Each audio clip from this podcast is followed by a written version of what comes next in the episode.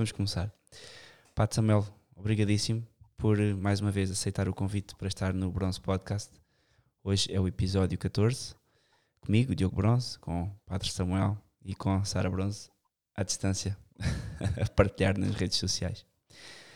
Padre Samuel, hoje o tema que nos traz cá é as aparições em Fátima, ou, aliás, desculpe, uh, 13 de maio, a peregrinação a Fátima, de 13 de maio, cancelada, um, sem um motivo aparente, ou seja, um, vivemos uma época especial em Portugal, os nossos bispos decidiram cancelar um, a maioria do culto público, ou seja, aliás, não Maria, mas todo o culto público que possa existir, bem como sacramentos, a maioria deles até, e por estranho que pareça, fizeram isso adiante do, do Estado português, e agora não só o Estado português vai acabar a 2 de maio com o estado de emergência, mas já temos a peregrinação do dia 13 de maio cancelada também e sem o estado de emergência.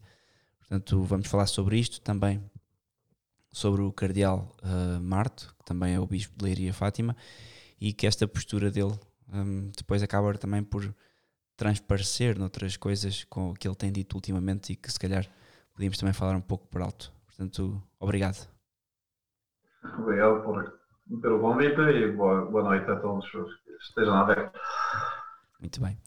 Senhor Padre, o que é que se passa para termos as peregrinações? Nossa Senhora, em 1917, apareceu a três pastorinhos e mudou o mundo. Informou a Igreja do que se passava, do que se viria a passar nos próximos 100 anos. A Igreja, uns ouviram, muitos não ouviram. E hoje, pela primeira vez, temos a Igreja a dizer: não vão à covidaria. O que é que acontece? Bom, acho que é um pouco a, esta atitude geral dos, dos bispos cá em Portugal, e não só, ou seja, outros, outros países também, mas nem todos, porque a gente vê que nem todas as conferências episcopais tiveram a mesma, a mesma atitude. Por exemplo, na Polónia não, não, não foi cancelado o culto público, multiplicaram as missas para os fiéis terem mais opções de horários e mais espaço para, para estarem uh, nas missas. Ou seja, que dependendo dos países, nem todos os bispos uh, igual. Mas cá em Portugal será o que é notável é que a Conferência Episcopal Portuguesa decidiu uh, não seguir o governo uh, nessas coisas uh, sanitárias, vamos dizer, as conselhos sanitárias, mas adiantar-se, ou seja, que tem um zelo realmente, realmente bastante edificante, se a gente quer, porque não se contentam com, com seguir, mas adiantando-se. Quando, quando vi isto, pensei uh, neste, neste louvor que se faz, uh, acho que o Campo dos Cânticos, que diz que este é o amado, uh, ou seja, segue, ou seja, há, há uma fiança, segue uh, o, este amado por todas as partes. E acho que São Bernardo faz um comentário uh, nas, numa festa da Nossa Senhora que diz que pensar então daquela, daquela alma de Nossa Senhora que é uh, longe de, além de seguir uh, o Cordeiro, precedeu, ou seja, de, então tem uma elogia a Santíssima Virgem não apenas seguir o Senhor Jesus Cristo, sino até adiantar-se à vontade de Nossa Senhora e estar completamente disposta a fazer a vontade de Deus antes sequer desta vontade ser, ser é, é, é, expressa. Por temos a impressão que a Conferência Episcopal Portuguesa ante o governo português é um pouco essa atitude que tem, ou seja, de, de, de estar ali dispostos antes de, de o António Costa de, de, dizer alguma coisa, já está a preceder a, sua vontade e, e, e a sua exposição. Tem uma espécie de Uh, não sei se é bem servilismo, mas é, em todo caso, uma espécie de prudência humana uh, com um pavor de ser tidos por responsáveis de algum episódio de contágio entre os fiéis, ou uma, uma prudência que pode-se compreender. De facto, nós também tomamos certas medidas políticas ante, ante, a, ante a epidemia uh, sobretudo no começo, que não se sabia exatamente com que estávamos a lidiar realmente. Então, diria que no começo, bom, que, que, que a Igreja, como sociedade, uh, que tem uma parte divina, mas também tem uma parte humana, uh, tomasse certas, certos recaldos, é, é lógico, é, também não, não ser, eu vejo cair numa espécie de fideísmo assim, de dizer não vai nada porque é a missa, então Deus tem de nos proteger de qualquer coisa.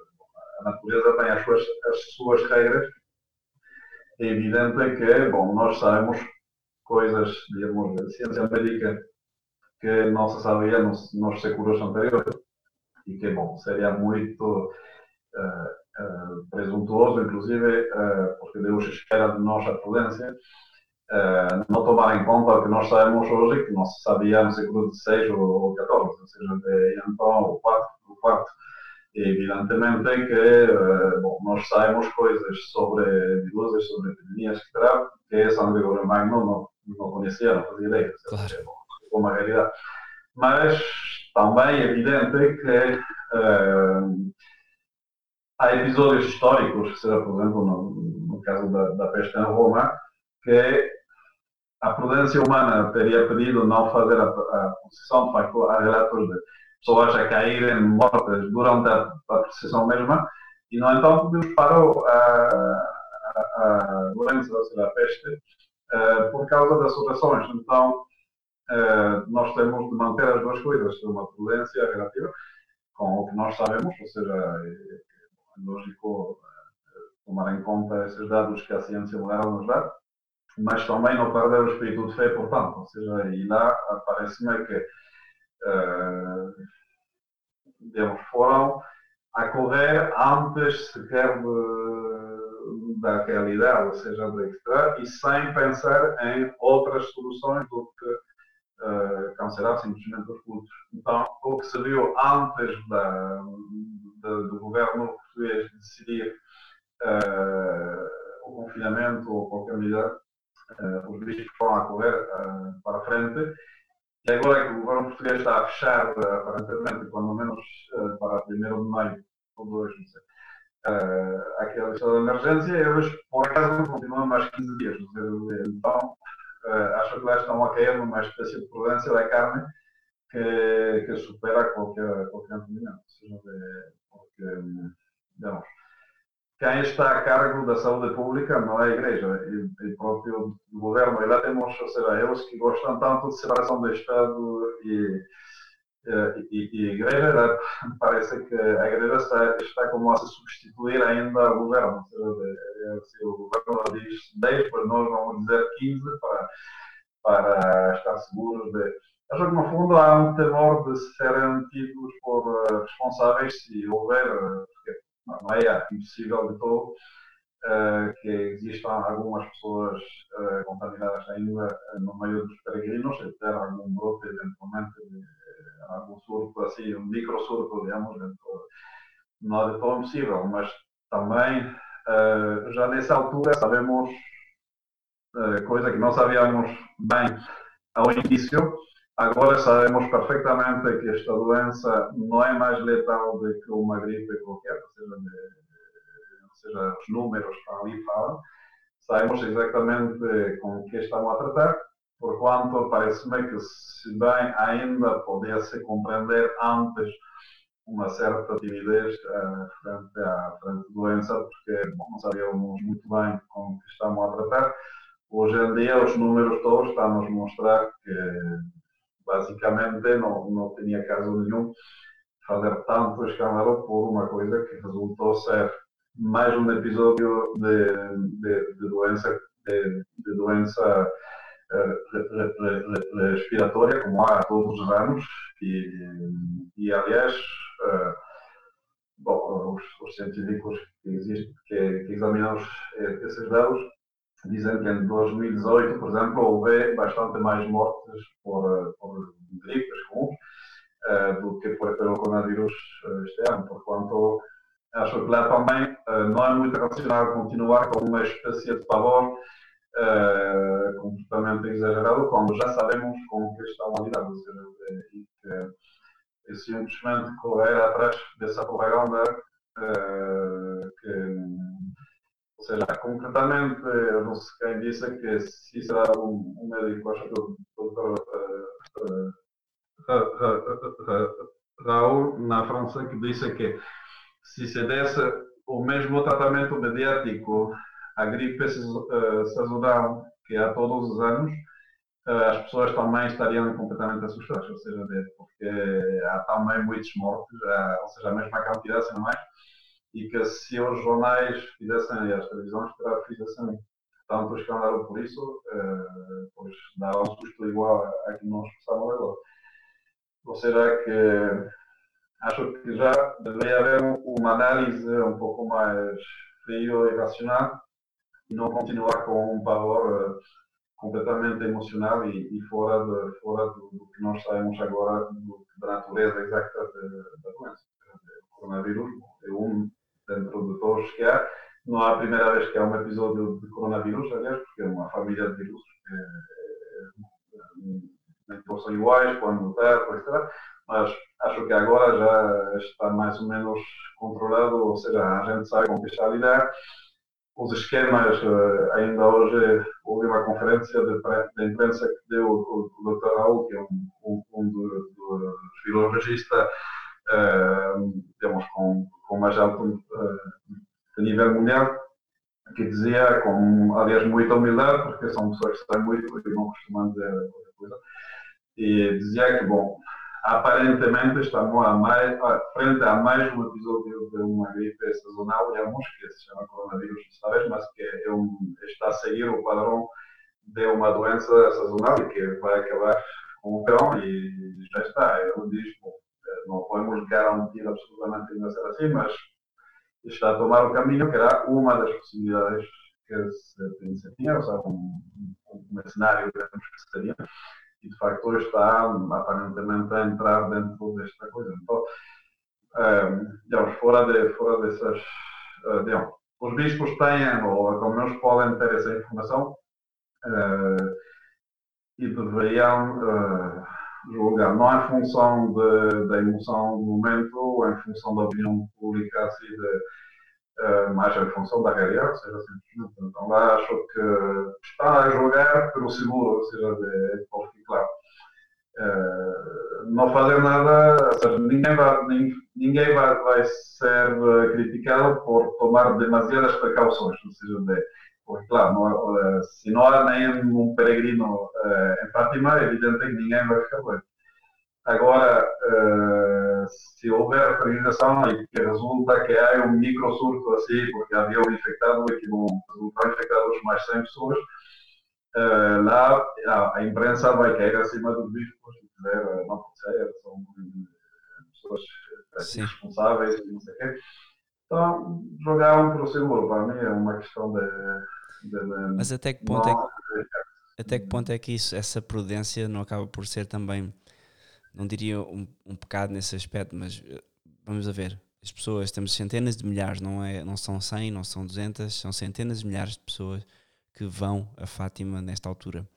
Essas mesmas pessoas estão privadas dos sacramentos há algum tempo e não há um senso fidei destes bispos de tentar, pelo contrário, não seria apoteótico ou não seria no sentido realmente católico de ok, passarmos esta fase e agora vamos louvar a Deus, vamos agradecer a Nossa Senhora, vamos, vamos fazer alguma coisa pela nossa fé e, e o que nós vemos é isso, é o contrário, é cancelar. De facto, de facto uh, sem cair em fideísmo assim, eu pensar que Deus tem de nos proteger por seja uma peregrinação será evidente que uh, um pouco mais de espírito de fé deveria ter presidido a todas as decisões, ou seja, de, porque, e uh, não apenas de suprimir a, a assistência do público à peregrinação do, do 13 de maio, mas desde o início. É incompreensível que os bispos não, não tenham ido a, até com o governo para negociar, digamos, como que isso ia acontecer porque suponho que uh, se o governo tivesse tentado impor a certos, uh, aos bancos, por exemplo, fecharem de todo, uh, provavelmente os as negociações dos bancos não teriam sido tão, tão fáceis com, com, o governo como tem sido a Igreja, que acho que é um segredo dos deuses, mas não saber que tenham ido a, a lutar um pouco para, para conseguir uh, não fechar de todo, ou seja, parece que se adiantaram de facto, bom, se bem houve bastantes exemplos, não estou a falar especialmente de Portugal, mas no, mundo de sacerdotes edificantes que foram a tratar uns doentes, etc. Não falta também a demonstração de que muitos tinham um medo completamente, completamente exagerado e, aliás, o direito canónico faz a obrigação, especialmente para os párocos, mesmo com o risco da sua vida, dar os sacramentos doentes. Ou seja, que está escrito tal e qual, não, é o CAN, mas está escrito tal e qual. E lá vimos, vimos notícias bastante escandalosas de sacerdotes a completamente apavorados e que o bispo já proibiram aos seus sacerdotes de, de, de, de, dar, assistência aos, aos doentes. Bom, sem falar da decisão não sei se foi a direção dos hospitais ou a Direção-Geral de Saúde cá em Portugal, não lembro exatamente, mas que mandou fora os capelões, ou seja, de, ou seja que em Portugal havia esses, esses sacerdotes que a cumprir com, seu, com a sua missão de capelão e que foram mandados embora como inúteis, finalmente. E, digamos que, desde o início, a forma em que o governo português lidou com com, com uh, o facto católico, digamos, uh, o apostolado, as missas, etc., mostra um desprezo muito grande. Mesmo a entrevista do senhor, do senhor primeiro-ministro após a reunião com o cardeal patriarca, era de uma condescendência, condescendência é. terrível, ou seja, parecia que está bem, já fizeste um bom trabalho, parecia assim como um professor com um aluno de quinto grado, de, a felicitar que está bem, é um trabalho. É, e então, acho que falta muita força de caráter para, para, para os senhores bispos eh, se imporem, ou seja, porque foram muito tímidos na forma de gerir isto.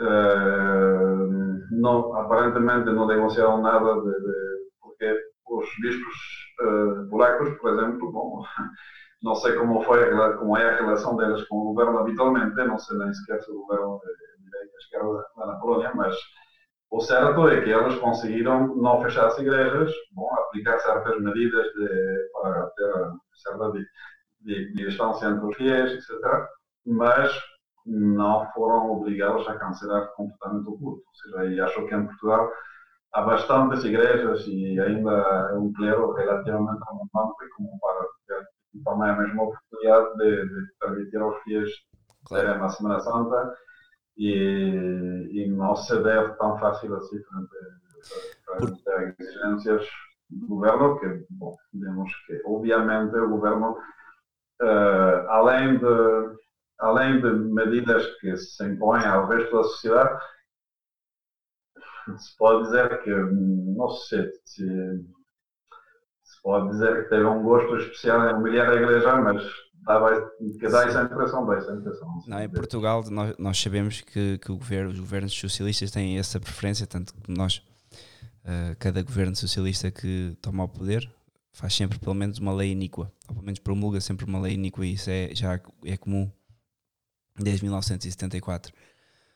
Agora, a questão é, se estão, e isto é porque um católico vive de sacramentos, um católico vive da fé, e para nós, ir ao supermercado, como buscar comida, é tão importante como ir à igreja a receber sacramentos. Eu sei que pode parecer ridículo a quem não é católico, mas é como nós funcionamos. E hum, essa prudência de nem sequer, vamos imaginar, na Polónia, como disse, ele, o que foi feito foi uh, vamos fazer mais sacramentos, espaçamos as pessoas, em vez de haver duas missas por dia, fazemos quatro, e as pessoas entram, vamos imaginar, o um máximo de 20 pessoas na igreja. Nada disto foi feito. O que foi feito foi vamos para casa e agora, pelos vistos, nem sequer são tomadas medidas para uma peregrinação. Quer dizer, quem é que na estrada, qual é o peregrino que vai apanhar o coronavírus? Num recinto tão grande, não podiam fazer, por exemplo, várias iniciativas diferentes de, de, pronto, neste caso eh, as missas são sempre concelebradas, essas missas novas que eles fazem lá, mas não poderiam fazer mais missas, por exemplo, privadas, precisamente com o máximo de cada altar lateral, imaginando que existia há, na, há na Basílica, tivesse o máximo de 10 pessoas. Eu, a mim, como leigo, ocorre-me tanta, tanta, tanta coisa para solucionar isso e não parar com os sacramentos? Eu acho que é bom. É, é, é claro que habitualmente a cavalaria está, está cheia, ou seja, com as pessoas bastante apertadas. Mas também se pode duplicar as cerimônias e fazer a, a, maneira, não sei, marcar com pontos de pintura no chão, não sei o que, qualquer coisa, que as pessoas tivessem de assim, fazer uma espécie de quadrilha assim, para as pessoas estarem relativamente à distância uma da, da outra. Como disse, sobretudo, é, é que agora a gente sabe que esta doença não é nem mais contagiosa, nem mais perigosa do que uma gripe que existe todos os anos, o qual não produz cada ano eh, reações completamente excessivas como, como as que vimos. Ou seja, de, então, uh, sem negar a existência desse surto de, de coronavírus, mas hoje em dia os científicos, não, estou a falar, eu não tenho qualquer competência enquanto sou médico nem nada disso, mas os médicos estão a dizer justamente que uh, foi mais um episódio de uma, de uma, de uma doença infecciosa uh, que, bom, claro, causa mortes, mas como, toda, como, como todo ano, as gripes, ou seja, de, o único que foi um pouco tardio, uh, era uma coisa um pouco nova, por quanto não se tinha um tratamento, não se sabia tão certo? Mas aquela situação de pânico foi criada pela mídia e por razões que, bom, não é o tema exatamente a tratar agora, mas por razões basicamente de política internacional, uh, gente vê quem está a aproveitar-se da situação de, de, pânico mundial, ou seja, de, e que por uma coisa que acontece basicamente todos os anos, uh, estão a criar uma situação completamente excepcional uh, com uma agenda que não, que não tem nada a ver com saúde pública, ou seja, tem a ver com política internacional e com uh, completamente estabelecer um, um governo mundial com, com este tema da. Sim, dá, dá pranto para mangas.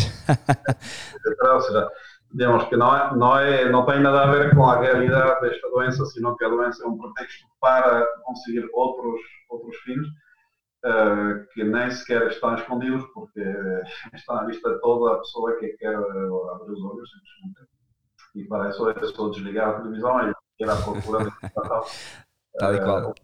Uh, onde está, ou seja, de, e, são, e são, não é teoria de complô, não sei o quê, são simplesmente as declarações dos próprios interessados uh, que se trata de ler e, e compreender, ou seja, ou seja, e então a gente vê que é uma, uma, uma, uma sobre-reação, digamos, da sociedade em geral, e no caso da própria igreja, pois uh, também, ou seja, tem esse princípio de precaução que é chegar a um ponto em que não diz, bom, uh, até quando, ou seja, porque vírus vai haver sempre, ou seja, de, então se por cada vírus a gente tem de cancelar as missas terá, bom, faz 20 segundos que há vírus uh, mais graves, menos graves terá, e a primeira vez que a igreja faz tanta questão de, de seguir as indicações, assim, será, uh, mais uma vez, esse médico que é um grande especialista em, infectologia, etc., que disse que, que se, se dá, se a questão era o tratamento mediático que se deu a esta doença e não a doença em si, ou seja, de, assim que certo. é um pouco uma pena de ver eh, pessoas que deveriam ser da, da, da, da, da igreja e dos quais a gente espera uma, uma liderança, digamos, forte uh, para conduzir o, o o, povo cristão se conduzirem como, como meninos. E, é, é, e era, era isso que eu queria uh, também mencionar, porque o que me preocupa é que o Cardeal Marto, infelizmente, já tem colecionado algumas atitudes que nos levam a perguntar, infelizmente, nos levam a perguntar se ele continua e permanece católico. Porquê? Eu penso, na minha ideia convicta pessoal, uh, que este, uh, uma pessoa que suprime uma, uma, peregrinação assim de ânimo leve é uma pessoa que uh, possivelmente pode ter, algo, pode ter uma concepção do cristianismo, do catolicismo diferente da, da, da minha, pelo menos. Mas, no entanto, ele faz outras declarações ao longo destas últimas semanas e, fez, e teve outras coisas em que me leva, e passávamos agora para o ponto 2, que me leva a perguntar: será que este homem continua católico? E a primeira que eu queria abordar era: temos um, uma entrevista que este senhor bispo deu a um relógio, a um relógio, desculpem, à religião digital, um, um, jornal espanhol. E uma das perguntas que, foi fei que foram feitas, e agora já passou um mês, ou que já, já, já temos algum tempo para perceber que o coronavírus não é assim tão grave, que hum, havia clérigos e pessoas uh, católicos que disseram, mencionaram que o coronavírus podia ser um castigo de Deus.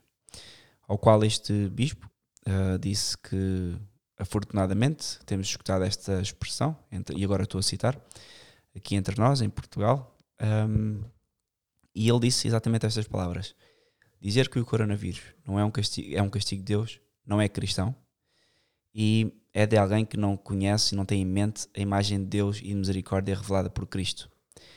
Portanto, dizer isso para o Cardeal Marto é um sinal de ignorância, um, fanatismo, dois, ou loucura, três. E se pudesse comentar também isso, eu agradecia, porque parece-me estranho que um bispo diga isto. É, de facto, bom. É curioso, primeiro, o que me chamou esta atenção nessa declaração é a violência da, do, do juízo que está, que está a emitir sobre uh, as pessoas que opinam diferente do que ele, ou seja, de, muitas vezes, uh, uh, digamos, a gente hoje em dia não pode afirmar nada sem ter a opinião de, de, de, de, integrista, de não sei o quê, de, de parte. E então, lá temos um cardeal que é cidade muito tolerante, muito aberto, não sei o quê, e qualquer pessoa que dissente com ele uh, é um ignorante, louco e não sei o que mais. Uh, será um registro verbal, será semântico? Muito, muito grande. Então, bom, a primeira coisa que queria, queria ressaltar, que é uma coisa que eh, realmente é, deve atrapalhar muito o seu conceito da religião para que se permita, digamos, esse tipo de juízos que não faria em absoluto. Se chegasse um shintoísta a dizer que Deus é assim ou assim, ou não sei o quê, nunca diria você é louco, etc. Mas lá, uh, para quem contradizer a sua visão, no caso de, uma, de um assunto perfeitamente opinável, porque, ou seja, o problema, uh, digamos, tem, tem, tem, como, tem como andar, digamos, um pouco a coisa. Há uma questão de princípio. Será que Deus pode castigar ou não? Ou seja, primeiro, será em si. Ou seja, bom, lá é evidente, Deus é justo. Uh, a revelação nos mostra que muitas vezes Deus castiga o seu povo, especialmente no Antigo Testamento, é muito claro, utiliza os amalecitas, especialmente outros povos à volta, para castigar Israel cada vez que, cada vez que são infiéis, ou seja, a sua, a sua missão e a sua vocação. Por quanto é, é, algo que aparece na Sagrada Escritura com muita regularidade. Ou seja, de, bom, Nosso Senhor Jesus Cristo também menciona várias vezes, para começar, cada alma será julgada individualmente. Uh, existe o inferno. A condenação eterna é o tema que tem mais entradas, digamos, dentro do, do Novo Testamento uh, muito acima do amor e das coisas. Há 70 referências do inferno uh, de alguma maneira ou outra, ou a palavra inferno diretamente, ou Geena de fogo, essas coisas, não? o Sheol. Então, digamos que a gente vê que existe um juízo e há muitas parábolas em que é um pai de família, é um rei, que manda para as tinieblas exteriores, que, etc. Seja, o castigo está presente na, na pregação de Cristo, no individual, Uh, isso é inegável, ou seja, de, depois Nosso Senhor amaldiçoou cidades, ou seja, Corozaim, uh, uh, Nosso Senhor diz, pois, ai de ti, não sei se diz assim português, mas uh, bom, uh, ele amaldiçoou duas cidades em forma explícita por não receberem uh, a, a, palavra de Deus. Disse para os apóstolos se, se uma aldeia, uma cidade, nós recebe para sacudirem as suas sandálias ao sair de lá e que era Deus que tratava do castigo deles. Ou seja, dizer que não é a questão é um absurdo total, porque tanto a nível individual como a nível social, a gente vê que a, a, a, a violação não apenas no Antigo Testamento, porque eles vão dizer, ah, mas isso foi antes. Não, não, ou seja, a parte o Deus do Antigo e do Novo Testamento é o mesmo, ou seja, não há, não há um Deus diferente antes e depois. Uh, mas mesmo no Novo Testamento, para, para retomar a sua argumentação uh, de que não é cristão, uh, Nosso Senhor Jesus Cristo, suponho que Nosso Senhor Jesus Cristo é, é cristão, ou seja, por sinal já não apareceu nada. Claro. Então, pois Nosso Senhor Jesus Cristo utiliza muitas vezes essa noção de juízo e de castigo. Seja, de, bom, a teologia vai dizer também que Deus, sendo legislador e juiz, forçosamente tem que castigar, porque uh, um legislador que não prevê um castigo para quem não respeita a lei é um palhaço, ou seja, na, completamente. Ou seja, no, o governo não pode promulgar uma lei sem prever o castigo para quem desrespeita a lei, seja, porque senão, obviamente, aí a São Tomás explica que uma lei sem castigo é pior de, que, que nada, porque uh, provoca um, uma violação objetiva da, da, lei e depois um desprezo para a própria autoridade de quem faz as leis. Porque se eu posso burlar a lei e não receber castigo nenhum, então eu estou a desprezar o governo que emitiu a lei, ou Deus, ou seja, completamente. E no Novo Testamento também se diz que Deus não se zomba.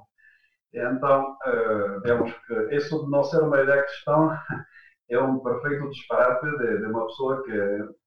Bom, é, é uma coisa que já, já, já disse em outras ocasiões, mas eu muitas vezes tenho a impressão de que uh, há bispos, cardeais ou sacerdotes que não têm aberto um evangelho na sua vida. Uh, ou seja, uh, essa noção de castigo está presente uh, praticamente em cada página. Ou seja, de, Sim.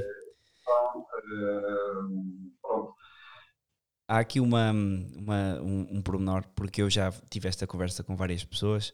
Este cardeal não é, não é o primeiro sacerdote uh, português, neste caso bispo, mas não é o primeiro consagrado ou pessoa da igreja, por assim dizer, que um, diz isto, especialmente em público.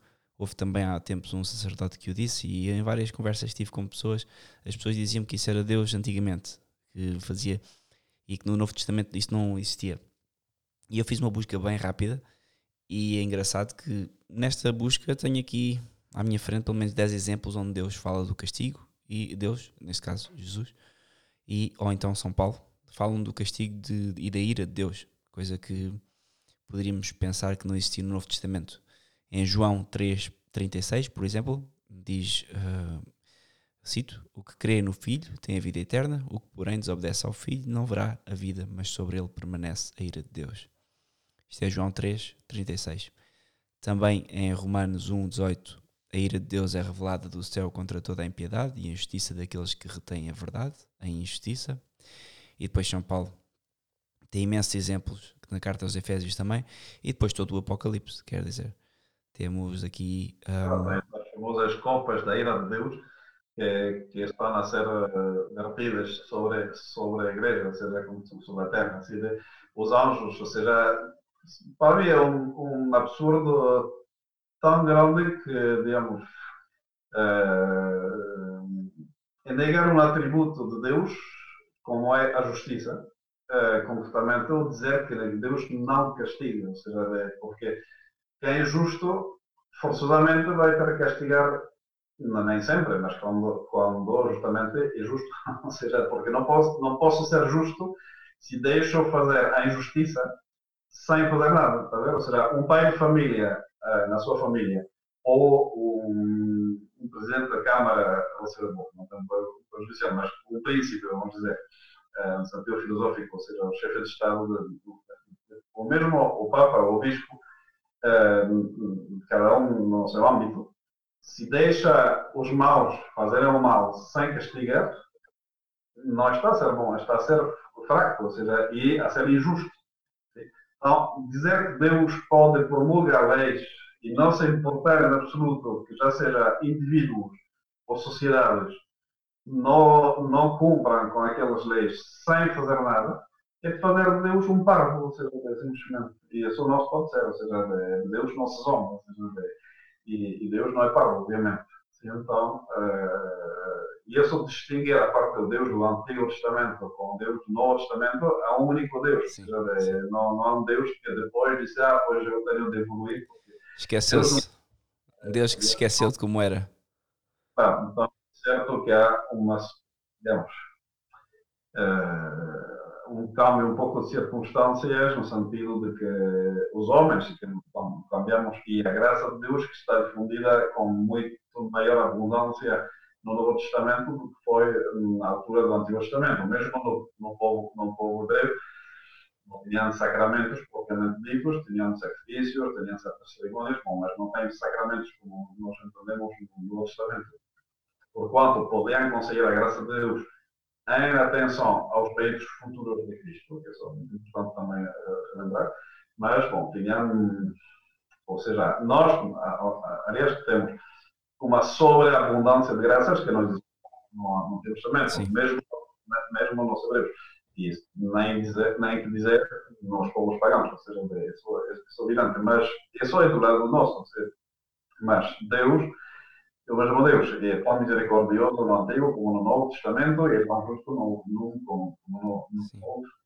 Então, negar a possibilidade de Deus castigar como, como digamos, um princípio assim, porque é o, o Cardeal Marcos está, está a dizer, sabe? quem dizer isto não é cristão, é que está a negar não apenas uh, uh, digamos, este surto de coronavírus será um castigo de Deus, senão que o facto de Deus castigar uh, já é impossível.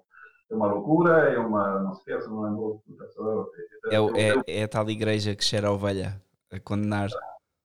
E então, porque uma coisa diferente, ou seja, o princípio que Deus pode castigar e que às vezes castiga, de facto, eh, isso é uma evidência, seja, está na revelação, está. Agora, eu não posso dizer que esta epidemia é mesmo um, um castigo de Deus, e também não posso, não posso dizer que esta epidemia não é, porque não tive eu uma revelação que nos pode dizer que era, e acho que também não, o, Cardeal Marco teve uma para dizer que, que, não foi. Ou seja, então, o que podemos dizer?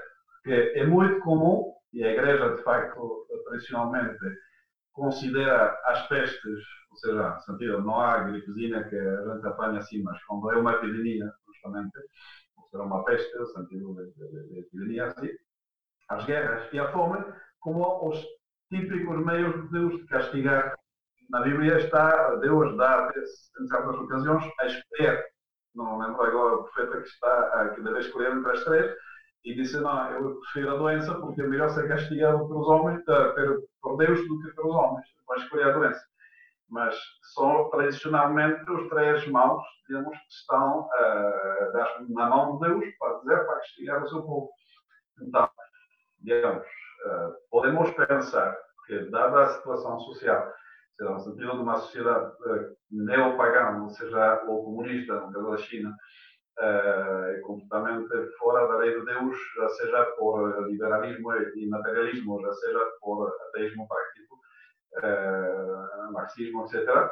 Bom, bem merece um castigo de Deus. Bom, podemos dizer, e seria lógico Deus intervir no sentido em que tanto a sociedade civil como a Igreja uh, merecem a Igreja não a sociedade quanto tal, que é perfeita, mas a igreja de hoje, seja os homens que a, compõem, pois bem merecemos um castigo, porque não estamos esquecidos. Também não podemos esquecer que uh, há poucos meses atrás tivemos as cenas uh, blasfematórias de idolatria no coração mesmo da própria igreja, sem que tenha ouvido o cardeal Marco quem for protestar de que uh, o culto ao ídolo pagão no centro do Vaticano uh, pois não era uma boa ideia. E que isto, tradicionalmente também, nas escrituras de ver, Deus não suporta. Quantas vezes Deus diz, sou um Deus ciumento, ou seja, não tolera outros deuses a, a Então, quando a gente ouve o Paulo Francisco repetir uh, as neiras do, do Golf, que é um tipo todo menos católico, que é aquele surto de, de coronavírus, é uma manifestação da, da, mãe, da, da mãe natureza que nos dá a saber que não está feliz com a nossa poluição, Bom, eu, chegaram a um absurdo que é, nessa nova religião modernista, uh, a Mãe Terra, a Pachamama, pode castigar, mas Deus não. Ou seja, de, então uh, eles aceitam que é a natureza e a, a Mãe Terra que deificam finalmente possa-se castigar os homens que a maltratam, sim? mas Deus não poderia castigar. Ou seja, então, porque aceitamos um castigo de parte da Mãe Terra, uh, que é o ídolo, porque eles pegaram ídolos pagãos uh, amazônicos, no caso, de, ou seja, dava realmente um trato como se fosse um, uma espécie de pequeno Deus, ou seja, realmente, porque houve um culto, ou seja, realmente é só vir a ver as imagens eh, na presença do, do Papa Francisco, as pessoas a se prosternarem frente a isto, se não é um culto, pois não sei o quê, ou seja, de, eh, os bispos italianos fizeram uma oração a Pachamama, ou seja, de, se calhar para os europeus não, não chama muita atenção porque não sabem o que é a Pachamama, mas é, é a terra deificada para os índios americanos, de América do Sul. Então, quem viveu lá sabe muito bem que não tem nada de católico, em absoluto, e que é mesmo uma deusa pagã. Então, são pegados gravíssimos que uh, estão a ser cometidos na presença do, ia dizer, do ex-vigário de Cristo, porque, por, por, pelo visto, já esse título já não é reclamado pelo Francisco, mas que como um papo uh, uh, histórico, mas bom. É um acidente do, do, do Sr. Jorge Maria Bergoldi, não é, um, não é o que ele é, é um acidente. É um acidente. Já, já daria para, para outro podcast. Exato. mas bom, não vou entrar ali, porque é um terreno bastante amplo também para comentar, mas temos na presença do, do, do Papa Francisco e de muitos outros cardeais bispos, sem termos ouvido uh, qualquer protesta, de, quando menos que saiba, dos cardeais e bispos portugueses, uh, que se bem não fizeram, saiba também, como os italianos, uma oração à Pachamama, não sei se sei, mas bom, também não houve, não houve qualquer protesta, então se calhar foram muito discretamente a, a protestar, mas tão discretamente que ninguém soube. Então, o facto é que existem as condições para se dar um castigo de Deus. Eu não digo que é um castigo de Deus, porque, outra vez, não tive uma revelação especial. Mas o que se pode dizer é que, objetivamente, uh, não sei se é ou não é, mas poderia ser, com toda a razão. Bom. E, de facto, uh, não é o Padre Samuel que está a dizer isto. Tá? Pelo mundo fora, bastantes bispos e cardeais que uh, têm dito que era mesmo isto. E em Portugal há alguns sacerdotes que uh, disseram uh, igual, seja, são poucos, mas ah, existe. Sim, sei, é. Deixa ser a boa surpresa desta, desta epidemia que nos demos conta que ainda há sacerdotes católicos em Portugal, uh, poucos, mas uh, alguns manifestaram-se de forma, de forma bastante eloquente, inclusive uh, um dos, dos antigos professores, que de facto a gente não se esperava uma declaração destas, mas a gente vê sacerdotes com fé e com consciência de que pois, o que está a acontecer, se não é, quando nos parece assim, que castigo de Deus. Então, vemos que o Cardeal Marco diga não sei se é um castigo de Deus ou não, não podemos saber, é uma coisa. Agora, negar a possibilidade, em absoluto, assim como um conceito totalmente estranho à fé católica, eh, de, que Deus possa castigar, bom, obviamente contradiz a revelação, contradiz a teologia, contradiz tudo. E, além do facto de que tenham de acontecer castigos, porque eh, sociais especialmente, porque a justiça de Deus vai ser se só ao fim do mundo. Por isso que muitas vezes nós vemos injustiças aparentes, sabe? Muitas vezes temos queixas assim, de fiéis dizendo, padre, como pode ser? Eu estou a... Bom, não sou um santo, tá?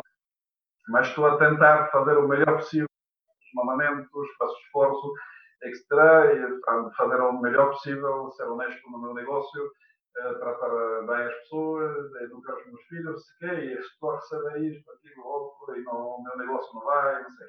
E vejo o meu vizinho, que é um tipo que não se importa nada, rouba não sei o quê, e ele está bem. Então, a justiça de Deus uh, é um dogma de fé, ou seja, estará completa ao fim do mundo. Ou seja, que Deus tolera muitas vezes o mal uh, e deixa-se fazer injustiças aparentes, tá, são reais, mas que são, enquanto injustas, são aparentemente injustas.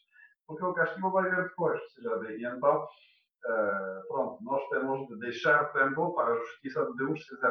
Mas uma coisa que é segura e que as sociedades humanas que não vão ter existência no, na outra vida, nomeadamente os países, especialmente, mas mesmo as sociedades, ou seja, não sei, uma associação, por exemplo, a maçonaria, é algo que evidentemente não vai ter existência na outra vida. Então, eh, uma agrupação qualquer, uma sociedade qualquer, da, da, da humana, enquanto sociedade, tem de receber o seu prémio ou o seu castigo uh, nesta vida. Ou seja, porque não vai haver nações dentro do, do céu. Sim? Então, é, aliás, em Portugal temos, temos aquela promessa plasmada no próprio escudo português, que é para elegir entre as 30 moedas de, de Judas ou a fidelidade às cinco chagas de Cristo. Uh, e há uma promessa de proteção de Portugal se for fiel às chagas de Cristo e de castigo a Portugal se for infiel e então para, para ele uh, Cristo como, como Judas. Não? Então a gente vê que se há um país que deveria ser consciente dessa realidade é bem Portugal. Então, é muito grave ver o vice-presidente da Conferência Episcopal e um dos poucos cardeais portugueses que há, são, são quatro ou cinco, não sei, uh, pois, afirmar um disparate total em contra, em contra a, a, a este facto. Mais uma vez, não sei se efetivamente é um castigo de Deus, pontualmente, porque pois, nem eu, nem o Carlos Marco, nem ninguém teve a revelação disto. Mas não podemos, com certeza, negar a possibilidade uh, disto ser um castigo de Deus. Certo. E, e, mencionou aí várias coisas que ele também, o Cardeal Marte, faz menção na entrevista que deu. Uma delas é a questão de que um, este vídeo pôs à prova a consciência a nível pessoal, de significado e estilo de vida, e a nível social também de uma sociedade mais justa, mais solidária e mais atenta à ecologia integral. Isto foi algo que ele também disse na mesma entrevista e que mostra bem que de facto um, está em linha com, com, a, com aquilo que disse da Pachamama, que não, aparentemente não causou escândalo a ninguém e isso aparentemente não poderia causar um castigo de Deus. Igualmente, eu me pergunto uh, se o Cardeal Marto é, um, acredita no pecado original, porque Deus castigou o primeiro homem e a primeira mulher por um pecado apenas, um pecado de desobediência e, e castigou-os até hoje. Portanto, resta saber se o, o cardeal uh, acredita na consequência desse pecado original, ponto número um, e depois que as pessoas também se condenam e vão para o inferno, ponto número dois, porque é uma ilação que se Deus não castiga, então será que o inferno está vazio? Esta é uma pergunta que podemos fazer. Frente há, há, um bispo, um cardeal, que, uh, como acho digamos, não, não conheço pessoalmente ainda a todos os bispos portugueses, mas, uh, digamos, que é o que eu ouvi, já seja deles próprios, uh, com os dois que conheço, por ter uma experiência com eles, ou os outros, pelo que posso ler, etc. Bom, todos estão formados nessa teologia moderna, se é conciliar. Uh, concretamente, para eles, a redenção já foi feita, todo, todo homem é salvo, porque uh, Cristo uniu-se com a humanidade, ou seja, não, com, não, com, não assumiu na natureza humana, senão, uh, em certa maneira, é a pregação de João, de João Paulo II, ou seja, simplesmente.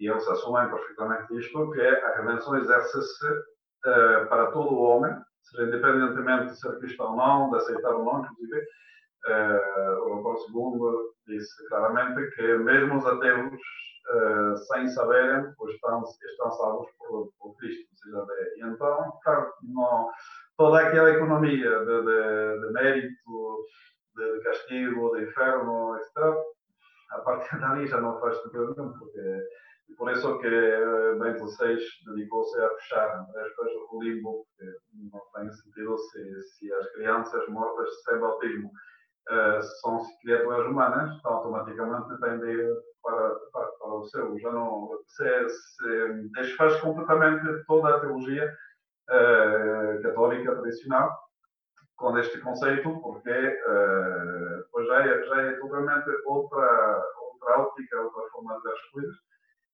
Uh, com o único inconveniente de não ser a católica, ou seja, que é uma construção uh, teológica que uh, utiliza certos conceitos cristãos, mas que finalmente não é católica. Sim, é, é, um, é protestante ao fim e ao cabo, que acredita que a redenção está feita na cruz, uma só vez, e, e é, isso que, e é isso que... O protestante ainda exige a fé, em cambio eles não exigem nada, ou seja, é simplesmente a, a natureza humana, e então uh, digamos que vai mais longe ainda, porque uh, basicamente o protestantismo tradicional, entre as partes, ou seja, de, dos fundadores, uh, tem uma ideia da natureza humana muito má, ou seja, que Lutero, justamente, para ele a graça é só um manto que encobre a, a miséria humana. Uh, ele teve a revelação, depois da sua doutrina, na casa de banho, ou seja, uh, histórico.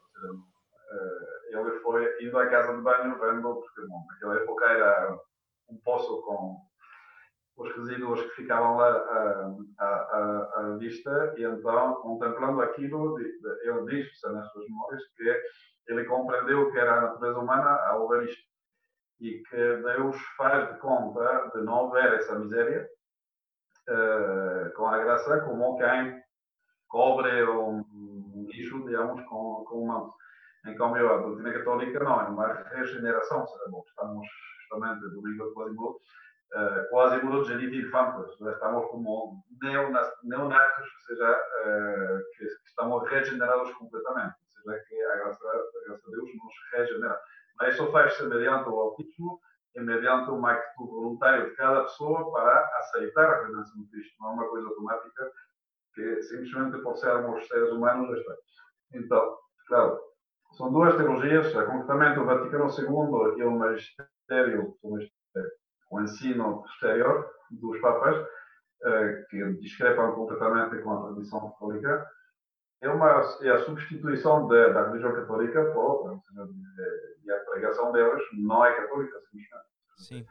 E... Então, há um certo, uma espécie de cisma, digamos, dentro da própria igreja, mas não, do, não da parte da, do que pensa, ou seja, que não são os presbiterianos que estão a fazer o cisma. O cisma é, uh, parece contraditório, mas é mesmo assim, ou seja, o mistério é que o cisma vem da própria autoridade atual e não de, não de quem resiste, ou seja. E então, um, não, vou dar como é o computador, senão desliga. é melhor. Mas é engraçado que fez essa menção e eu penso que essa ideia que eles têm da salvação acaba por e, e, dos sacramentos acaba por transparecer nesta forma como eles têm privado as pessoas dos sacramentos e ao mesmo tempo que as privam dos sacramentos um, estão bem com isso. Eles bem mencionam que foi difícil, foi difícil tomar a decisão, mas não pode ter sido difícil, porque se fosse difícil faziam outra, encontravam outras soluções, tinham outro tipo de discurso e o discurso deles é parece um discurso maçónico, não é? De pronto, vamos todos um, para casa, rezamos em casa à distância, tem a internet, que apesar de ser muito bonito e é útil, não vale?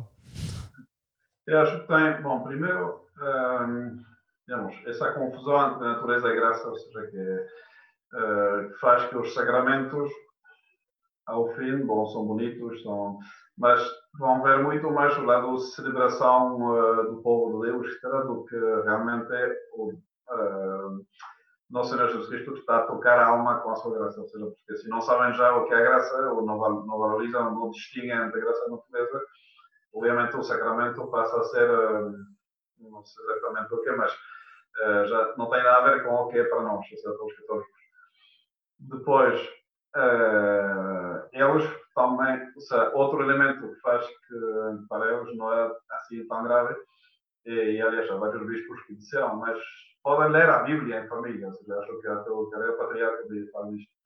Uh, sim, claro, bom, ninguém disse para não, não ler a Sagrada Escritura com as uh, reservas que a Igreja sempre tem feito. A empresa tem uma encíclica para dizer que a Bíblia sim, mas com comentários e, e com explicações, porque a gente vê com os protestantes que dificilmente dois concordam com a interpretação que é para dar aos textos, a Bíblia sem comentário, sem explicação, sem, sem catecismo, uh, é mais um veneno do que um alimento. Então, uh, porque as pessoas não são capazes de, de ler e de compreender direito. Certo?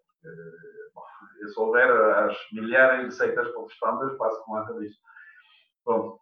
Mas eles têm dado uma importância exagerada à liturgia da palavra, que, aliás, na missa nova se faz eh, uma equiparação entre a presença de Deus na sua palavra e a presença de Deus na Sagrada, na sagrada eh, eh, Comunhão, ao ponto de falar da mesa da palavra e mesa da comunhão, então, como se fossem duas metades, que é um, uma concessão ao, um, aos protestantes completa. Sim, sim. Claro, a Bíblia pode-se ler em casa, não faz falta um sacerdote para lerla, etc. Será que para eles, essa parte, diria, cada pessoa pode ter em casa. Ou, seja, ou, ouvir um, a leitura ou a explicação do sacerdote por vídeo ou, ou em direito, não muda grande coisa. Exato. É, pode ser bom para educar, bom para formar a pessoa. Um... É essa parte termina sendo, digamos, que seja por telefone ou televisão ou telefone, à distância, uh, se pode explicar a palavra, assim como estão a falar. Uh, bom, uh, essa conversa seria mais simpático tê-la assim, na mesma casa, mas em si não é impossível tê-la pelos meios eletrônicos. Agora, o sacramento da Eucaristia e presenciar o sacrifício da missa é que Deus já não dá. Seja, bom, nós mesmos estamos a, a, a publicar por, pelos meios eletrônicos. As missas como o meio dos fiéis se unirem assim da intenção, mas diria, uma que não cria qualquer obrigação para ninguém, nem sequer no domingo, de assistir, porque na verdade não é, não é o facto de estar frente a um ecrã que faz que a gente está a assistir à missa, ou seja, serve apenas como um sinal, um pouco como eram os sinos antes, ou seja, as pessoas que estavam a trabalhar nos seus campos tocavam o sino da, da consagração, uh, na talvez na, na, da própria igreja, e muitas vezes nos séculos de fé as pessoas ficavam de joelhos e adoravam à distância no Senhor, porque tinha esse sinal que a, a, estava lá na, na igreja a celebrar o sacrifício da missa no dia de semana e eles trabalhavam. Bom, é um sinal para as pessoas se uh, unirem com o sacrifício. Mas, obviamente, não cria qualquer obrigação, nem preenche o dever de assistir à missa presencialmente como, como é. Claro. Vai que faço um pouco a ligação com outro ponto que queria, queria tratar, acho, de, sobre, sobre a confissão. De, Exatamente. Uh, bom, como é que, uh, deixe-me só ler a citação que ele faz, porque acho que estamos a, estamos a chegar à altura de falar sobre isso. Uh, no mesmo jornal, precisamente precisa, porque mencionam que suspenderam o, os sacramentos, uh, ele menciona que hum, não está a descobrir nesta crise talvez uma vontade de administrar os sacramentos um, de outra forma e não caberia, por exemplo, isto é a pergunta do jornalista, a confissão por videoconferência? E a resposta é: estamos a viver a nossa fé com o povo, sempre este termo do povo de Deus, na travessia do deserto, em circunstâncias excepcionais e sem precedentes. Boa. É verdade. E temos encontrado novas formas e meios de viver e alimentar esta fé. Até que voltemos, uh, temos que encontrar novas formas, até que voltemos a uma situação de normalidade. E depois é que vem o, o, a parte pior. O Cardeal Marto diz: em caso de emergência, não tenho nenhuma objeção à confissão por videoconferência. Ou seja, em caso de emergência, ele não tem objeção à confissão por videoconferência. Ele depois continua e diz: O Espírito Santo também vai atuar por este meio, porque, pelos vistos, o Espírito Santo para ele é todo poderoso e é de facto, mas como Deus, mas calma, não foi assim que Deus instituiu o sacramento. E mas ele continua e diz, no entanto, diz, para dizer a verdade, ele não encontra, um, não encontra o necessário, ou seja, ele acha que não é necessário fazer isso. O problema dele não é teológico, o problema dele é que ele acha que não é necessário. No entanto, não encontra objeção. Ou seja, como é que um cardeal formado em teologia e cardeal da igreja, de ser o defensor da fé, não encontra uma objeção na confissão por videoconferência? Fazendo a ponto com aquilo que tínhamos a falar. Bom, isso seria bom perguntar eh, para ele explicar um pouco mais o que, ele diz que não tem problema. Bom, o, este assunto é que, de facto, este, esta consideração de, de, de usar meios uh, de transmissão da voz uh, não é nova, porque, bom, as videochamadas extras é uma coisa relativamente recente, mas o, tele, o, o, telefone pues, existe há muito tempo, não? já um século ou menos. uh, digamos, não é uma novidade absoluta uh, este tipo de situações, já não, bom, evidentemente não se tinha WhatsApp ou Facebook, não sei o quê, mas uh, havia já o telefone há muitos anos atrás. Portanto, é uma questão que os teólogos já tiveram para, para examinar e a resposta deles é que muito provavelmente é inválido, ou seja, que bom, não se chega a pronunciar no sentido de dizer absolutamente inválido, porque, bom, há uma manifestação externa da, dos pecados, etc. Mas tem argumentos para explicar por que não se pode aceitar tal e qual, uh, que são válidos perfeitamente hoje em dia, seja os mesmos, uh, digamos, falando já não do telefone, mas dos meios uh, atuais, ou seja, e alguns, inclusive, são mais certos hoje do que eram pelo telefone, que vou, vou falar isso depois. Bom, o argumento uh, do, do, que dão os, os moralistas, os teólogos, para dizer que não, que não, não procede, simplesmente está baseado sobre vários, vários, vários, vários planos. Né?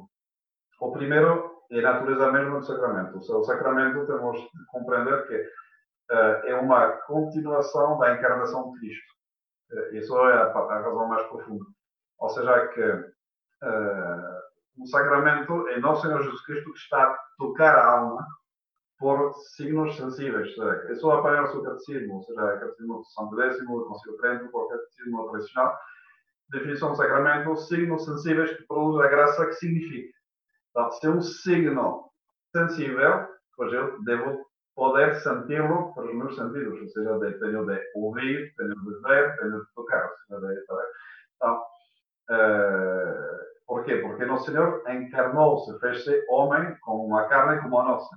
Então, o sacramento deve ter essa, essa dimensão de uh, contacto uh, físico, ou seja, no sentido de que é ser perceptível pelos sentidos, ou seja, de, aliás, na confissão, bom, se calhar não se nota tanto porque uh, no confessionário tradicional há uma grade, bendita grade que a Igreja, na sua disciplina, de 20 séculos terminou como, não sei em que época, mas a sua prudência fez que uh, se evita muitos problemas com isto e muitas dificuldades, ou seja, já seja para a descrição, porque muitos penitentes uh, não gostam do sacerdote estar a ver como se fosse uma conversa qualquer, uma descrição assim, uma proteção também pelo, pelo sacerdote, porque, aliás, normalmente é um confessário deve poder fechar-se com chave desde dentro, né? do código electrónico para isto, porque não é incomum, já seja por ira ou outras,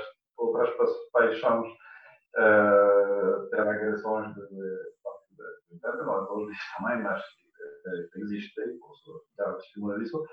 Uh, então, bom, enfim, mas é muito importante esta dimensão de contacto uh, sensível, digamos, seja, porque são, ou seja, Deus toma a nossa natureza humana justamente para ter um contacto normal, ou seja, a relação normal entre, entre pessoas é por, por, uh, por meio dos sentidos. A nossa forma de conhecer é por meio dos sentidos.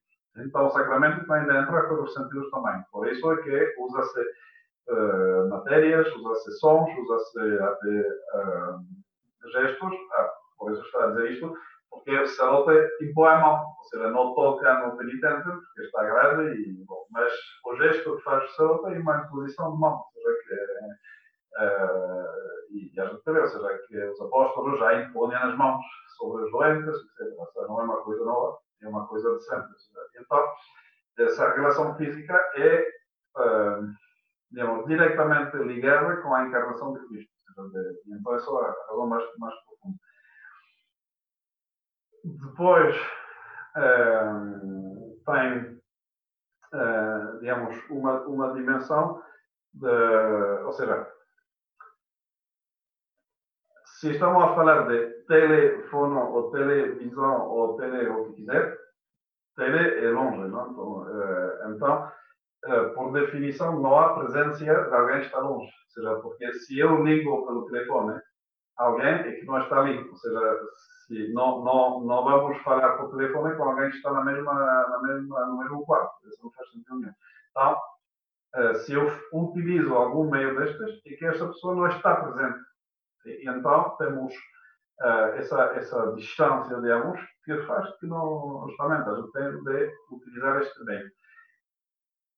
Todos os meios de comunicação, já seja o telefone, a, a rádio, rádio, uh, os meios informáticos, transmitem um sinal que não é a voz natural, ou seja, o que se passa no caso do telefone, uh, por exemplo, é uh, as vibrações naturais da voz, da voz serem tão, uh, transcritas em impulsos elétricos mediante uma membrana que capta aquelas vibrações naturais do ar, transformar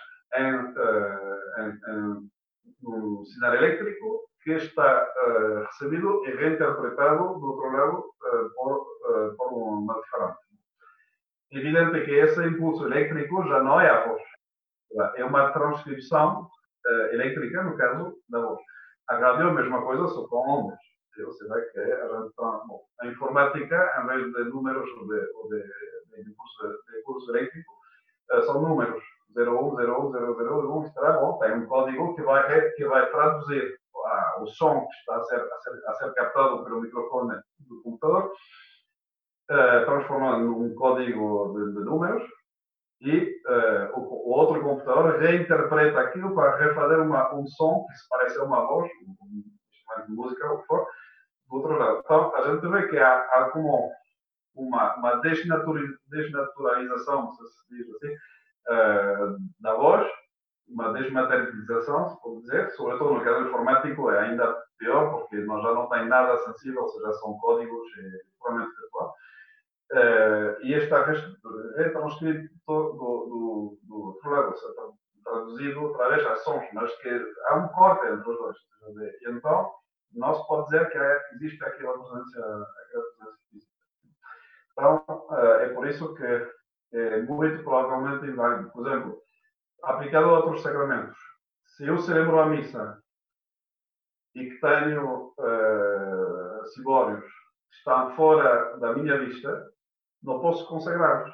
Mesmo pensando aqueles cebórios que estão na sacristia, que eu também uh, consagrá-los. Não é válido. Seja, claro. porque está de verbos. Podem estar lá distantes, porque às vezes passa em missa multitudinária, assim que bom, é impossível ter todos no mesmo altar. Sim? Por exemplo, nas ordenações no seminário bom, há lá 4 ou 5 mil fiéis, é evidente que não, não daria para consagrar no altar da missa pontifical todos os cibórios que são precisos para dar a comunhão a tanta gente. Então, o que se faz é, há um salão que celebra a missa mais cedo de manhã, numa espécie de capela lateral que se monta, uh, e ele tem um gigante tabernáculo, estão lá os cibórios uh, expostos, abre as portas, e ele tem na sua frente todos os cibórios, e ele, depois saem, por questões práticas, sai a abrir todo, porque, mas ele tem, à vista daqueles cibórios, diz, bom, tem a intenção de consagrar todas as hóstias, as partículas que estão presentes nos cibórios. Mas não poderia ser se isso estivesse fora da, da sua vista. Porque justamente tem interesse contexto claro. físico. Eu não posso assistir à missa do lado de fora de uma igreja. Está a ver? Porque se não ouço nada, se não vejo nada, não estou, não estou a assistir à missa. Então tenho que ter um certo contacto físico com a cerimônia. Posso estar atrás de um pilar e não ver nada em toda a missa, porque é um pilar enorme e a gente vai à Catedral de Lisboa, bom, os pilares são assim, enormes, ponemos uma cerimônia com, cheia de gente, eu estou com o mesmo lugar atrás do pilar, não vou ver absolutamente nada do que está acontecendo no altar. Mas estou a ouvir, ou seja, estou aqui presente, para um contacto físico. Agora, se estou na Praça do Comércio, obviamente é que não, não estou a assistir à missa. Não tenho contacto nenhum. Pois, e isso aplica-se a tudo. Aplica-se também à, à, fio a ordenação sacerdotal, para isso fazíamos ordenações sacerdotais também à distância. Por... É assim não, todos os sacramentos é, é a mesma coisa. Mas, uh, ah, porque também fui, fui perguntado se, uh, bom, não, não, felizmente eu não fiz a responder, as pessoas que diziam que, ou seja, não, nem, nem foi uma pergunta, foi um comentário que, apareceu numa, numa vez que publicamos a, a missa, uma pessoa que dizia, ah, eu uh, coloco pão e vinho uh, na, na, na, minha mesa e quando Senhor Padre celebra a missa, pois eu sinto a presença de Cristo na história. Tipo, uh, será que você... é, é, é criatividade. É, é criatividade e sobretudo a loucura assim, de, as pessoas morrem, ou seja, mas não, não pode ser de jeito nenhum, porque se ela não tem a intenção de consagrar aquilo pão e aquilo vinho, não poderia fazer, não tem contacto físico com eles. Então, mas as pessoas, como não sabem nada da doutrina e estão num sentimentalismo estado, então acreditam nisto. É. Mas bom, e tem também outro, outro inconveniente para voltar ao nosso assunto da confissão, que uh, o caráter segredo da confissão é uma dimensão absolutamente essencial a tudo. Uh, e a Igreja protegeu com as máximas penas para o sacerdote e mesmo para o penitente ou quem ouvir uh, uma confissão, se revelasse o conteúdo da confissão, mesmo em pecado de é uma excomunhão que é, além do pecado de faz, mas é uma excomunhão que apenas o Papa pode, pode tirar ou seja, de, e, e considerado como, se calhar, a falta mais grave que se pode fazer dentro da Santa Igreja. Há mártires da confissão que foram mortos justamente sacerdotes por causa disto. Um, não lembro o santo agora, mas uh, um rei que queria saber a confissão da, da, da rainha e mandou afogar, era na Alemanha, acho que foi o imperador, que mandou afogar o sacerdote no Danúbio por causa, de, por causa disto. E então, o CLP negou-se, evidentemente, a, a, a rever isto. Cá em Portugal, nos anos 20, eh, não sei há um sacerdote que foi acusado falsamente de um assassinato. Foi, e, e acabou por confessar o, o, o assassino. O assassino confessou ao fim da sua vida, 20 anos depois. E o sacerdote passou 20 anos da sua vida na, na prisão por causa de, de, de outra pessoa.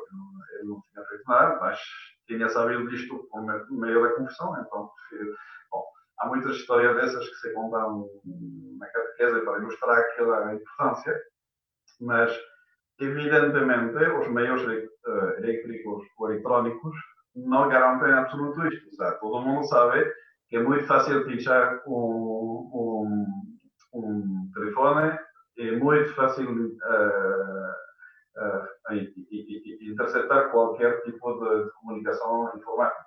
Seja, e então, uh, digamos que é absolutamente absurdo uh, pensar que porque estejamos no Zoom ou no Facebook ou no WhatsApp ou qualquer outro tipo Estamos bem.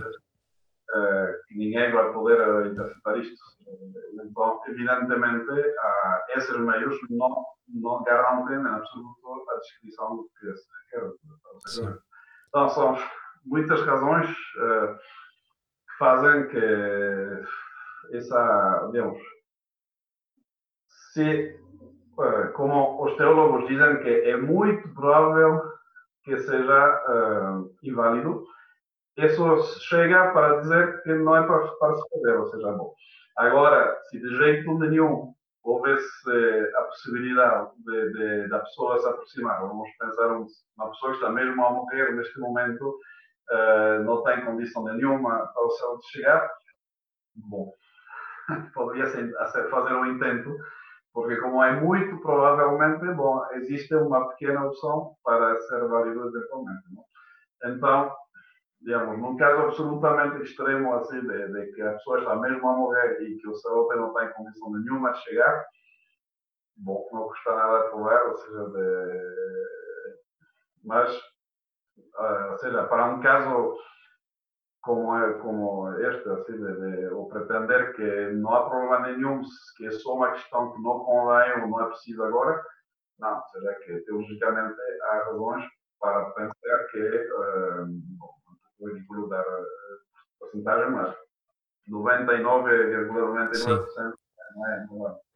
Então, a resposta do Sr. Cardeal é teologicamente totalmente infundada. Sim, e... é isso que me preocupa, é que temos estes cardeais que não uma, não duas, mas num mês dizem três, quatro coisas que são contrárias à fé e publicamente e depois se formos ainda a perguntar, por acaso quanto à questão do, da teleconfissão, um, a Diocese Laria Fátima emitiu um comunicado a dizer que o cardeal não aprovava, não, não tinha sido aprovado, aliás, não é o cardeal, mas que não tinha sido aprovado na Diocese Laria Fátima a confissão à distância. Isto claro. certamente porque alguém foi perguntar se podia confessar pelo telefone, depois de ouvir isto. Mas a questão é que não foi a Diocese que aprovou, foi o cardeal que disse que não tinha problemas com a questão. Não, ou seja, ninguém disse que, que aprovou tal e qual, porque até ele próprio diz que não, que não é conveniente, não sei exatamente a frase, mas, Sim. Uh, mas o facto de mencionar isto já é um disparate, ou seja, de, então, isso é muito típico, ou seja, de passar a mesma coisa com o Papa Francisco, ou seja, uh, dizem qualquer. Uh, não. Sim, se pode. Se pode uh, falando demais, ou seja, habitualmente falando demais, ou seja, de, isso lembra-me já uma, uma esta anedota de um professor Dom Marcelo Ferreira quando era seminarista, então a falar dos anos 20 Uh, e este professor, acho que foi falando, não, não deve ter sido, sei, uma vez que Dom Marcelo já, já era bispo, mas era em época Pio XII, que começou com aquela moda de, de falar pelo rádio. E esse professor que se encontrou com o seu antigo aluno, uh, Marcelo Fevereiro, já bispo uh, missionário, disse, estavam a falar de Pio XII, este Papa fala demasiado. Ou seja, porque é, é, é impossível uh, a palavra conservar a sua dignidade e a sua importância se o Papa está a falar cada cinco minutos. Sim. É, pensar que séculos anteriores, até, até aos anos 50, praticamente a palavra do Papa era muito escassa, ou seja, muito rara, ou seja, e por quanto muito solene. Seja, de, hoje em dia, todos os dias temos um sermão em Santa Marta, uh, em vivo, em direto. Há muitíssimas ocasiões em que a sala da imprensa do Vaticano tem de corrigir, não, disse isso, mas não significava bem, ou que parece que não, mas não é. Ou seja, está, ou seja constantemente temos, desde o Papa Francisco até a dos bispos, essas imprudências de vocabulário, digamos, que eh, já, já pelo simples facto de falarem tanto, é impossível não terminar por dizer algum disparate, mesmo por, por falta de, sem querer, seja, simplesmente. Porque, bom, eh, são pessoas que têm para a sua missão e a importância do seu postulado, da sua postura, o dever de falar de forma grave. Por isso, normalmente, o Papa lê um, um texto e não fala assim da abundância do coração. Porque uma coisa a pregar assim sem papel, outra coisa, o Papa, que cada palavra tem que ser calibrada para realmente dar uma mensagem que seja clara e, e certa e... Tem, tem primeiro essa dificuldade que, que está a falar de Deus. O Paulo Francisco, cada vez que sobe num avião, isso é um que não sobe num avião no México. Porque cada vez que sobe, sei se, é a altura, altura sei o quê, mas a gente espera qualquer coisa, ou seja, de, ou seja, bom, um disparate cada vez que sobre bom, os bispos, muitas vezes são perigosos, falam demais e então, uh, pois também dizendo coisas que depois têm de desmentir, não sei. Mas também, além de, dessa, desse problema que mesmo com boa fé é, é, é assim, também pode ser uma técnica para fazer avançar as coisas. Porque a gente diz uma coisa muito escandalosa, então avança três passos e depois recua dois. Só que, no entanto, avançamos um passo. Então, é uma técnica também que se usa, dizer uma coisa enorme e frente ao escândalo recuar, mas nem tanto. É a técnica não sei, em França chama-se ladrão chinês, ou seja, de, ou seja, aquele tipo rouba um pouco o terreno, quando o dono se manifesta, recua, mas conserva algo do que tinha roubado. Não? E então, uh, bom, uh, o que fazem um pouco, ou seja, que é uma forma de, uma forma de puxar e, e, soltar assim, de maneira que uh, a modernismo. Então. E temos, e temos visto isso desde o início do século XX, infelizmente. Padre Samuel, para, hum, estamos já avançados na hora e para dar aqui o último, último tema que gostava de perguntar sobre a consagração de Portugal ao Imaculado Coração de Maria. Eu tenho o texto aqui, não sei se tem o texto do seu lado, mas aparentemente, no meu entender, a consagração que aconteceu no dia 25 de março de 2020 não foi uma consagração de Portugal Imaculado Coração de Maria. Um, isto lendo o texto. O texto um, fala de Cristo, coração de Jesus Cristo, aliás, médico das almas. Fala de também da época singular que a igreja, que a igreja está a passar do, do, do vírus, nomeadamente, da cura, pede a cura aos doentes, levanta os abatidos, mas não há um único termo nesta consagração que diga eu, bispo X, ou, não teria que dizer isso, mas eu consagro Portugal e Espanha, ou o que fosse, porque eles também ficaram aqui Espanha, não sei porquê, mas ficou se calhar combinado. Mas eu consagro Portugal ao Imaculado Coração de Maria, ou renovo a consagração de Portugal ao Imaculado Coração de Maria. Ao contrário, a linguagem que, que é dada é de que ao consagrar-se ao teu sagrado coração, este é o, é o termo mais parecido que poderíamos ter com a consagração, ele diz: ao consagrar-se ao teu sagrado coração, entrega-se a Igreja à guarda do coração imaculado de Maria, configurado pela luz da Páscoa, que é revelada a três crianças. Portanto, ele nem sequer consagra país, ele consagra a Igreja, ah, que é uma coisa que. Essa eu... já é um problema, porque digamos, uh, o que se fez até agora e o que Nossa Senhora pediu, no caso da, da Rússia especialmente, é uma consagração não da igreja que está na Rússia, senão da Rússia. Ou seja, então, quando se consagra, uh, é um país, ou seja, não é, não é a igreja neste país, ou seja, de, porque, bom, isto para mim é claramente porque desde o Concílio Vaticano II renuncia ao reinado social de Cristo, a noção, a noção de cristandade, então, a Igreja não se reconhece, a Igreja Conciliar não se reconhece a, a, autoridade para agir sobre o país como tal, ou seja, porque para eles seria uma falta a separação da Igreja e Estado, que para eles não é um Estado de facto, que bom, de facto é assim, não se pode negar, a realidade que é Portugal a França são países hoje laicos e que não querem saber nada de sujeitar-se à lei de Cristo, mas para um bispo, evidentemente isto é uma desgraça e não pode reconhecer.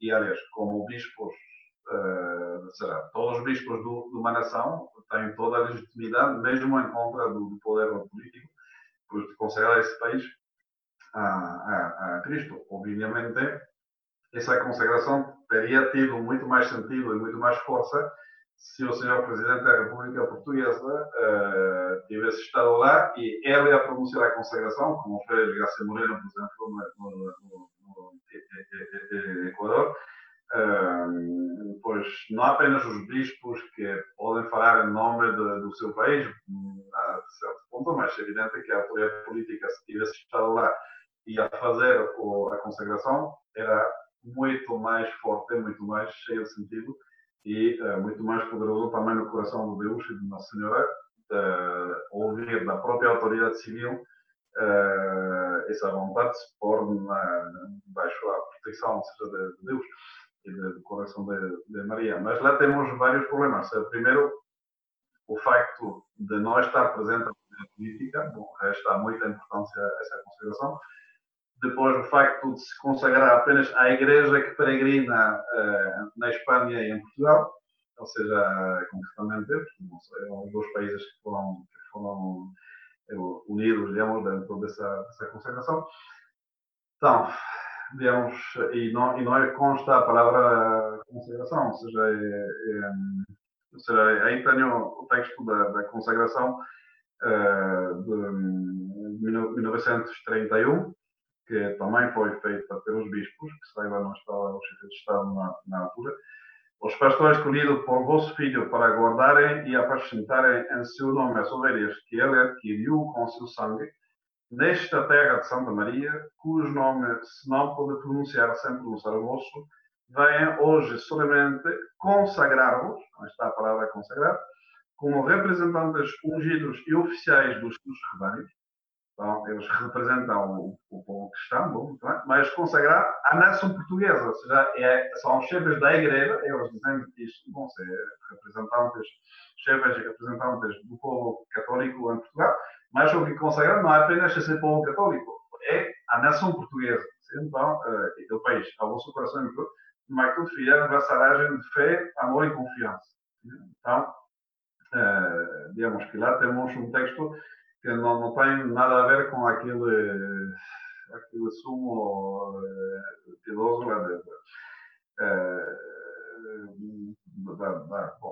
foi melhor do que nada, obviamente, porque por uma vez vou concordar com elas, Deus é misericordioso, então atender à, à miséria do que temos hoje.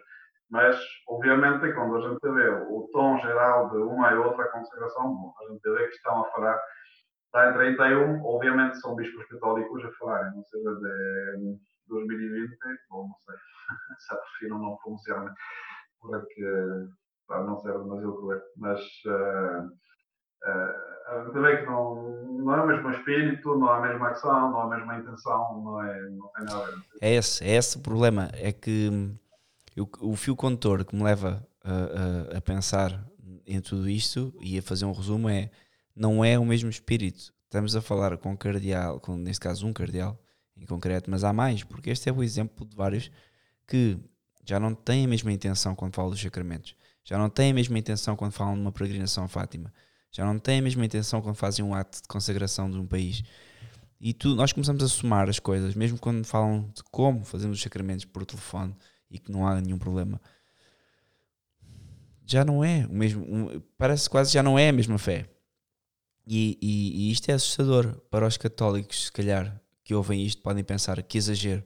Mas se formos analisar as afirmações deste sacerdote, deste bispo, já não estamos a falar da mesma coisa. E comparamos depois, claro, não só com a consagração de Portugal em 1931, mas com tudo o resto. Com, tudo, com, com sacerdotes realmente católicos que não, que não pronunciam erros desta natureza, ou se os pronunciam, logo a seguir vem a correr, enganei-me, porque é, é, é, legítimo que uma pessoa se engana a falar em público, por exemplo, num, num, podcast que estamos a gravar. É normal que às vezes as pessoas digam coisas e ficam gravadas, mas a pessoa depois retrata-se, acabou. Aqui não é isso, aqui é quase um, um constante. O problema é que, bom, se fosse uma vez, a gente diz, bom, se calhar uh, a sua língua foi mais rápida do que a mente, bom, isso pode acontecer como acaba de dizer, ou seja, que, bom, uh, há pouco tempo ouvindo um sermão meu, dei-me conta que diz, disse o contrário do que queria dizer, porque, bom, mas todo mundo, ou seja, acha que qualquer pessoa que está a ouvir deu-se conta que diz uma troca de, sentido das palavras e que não era isso que queria dizer, obviamente, bom, isso pode passar porque a gente está a falar e, bom, uh, todo mundo pode cometer um erro mas se esse mesmo erro repete-se eh, em distintas circunstâncias, a gente não pode continuar a pensar que foi simplesmente um erro. Bom, podemos eh, fazer a, a comentário aquela declaração do Bispo de Porto sobre a virgindade física de Nossa Senhora. Bom, Uh, primeiro foi uma entrevista escrita e que o mínimo é pedir uh, antes de publicação o texto do jornalista para conferir que é o que está lá atribuído. Uh, se não for o caso, bom, você pede uma correção formal assim.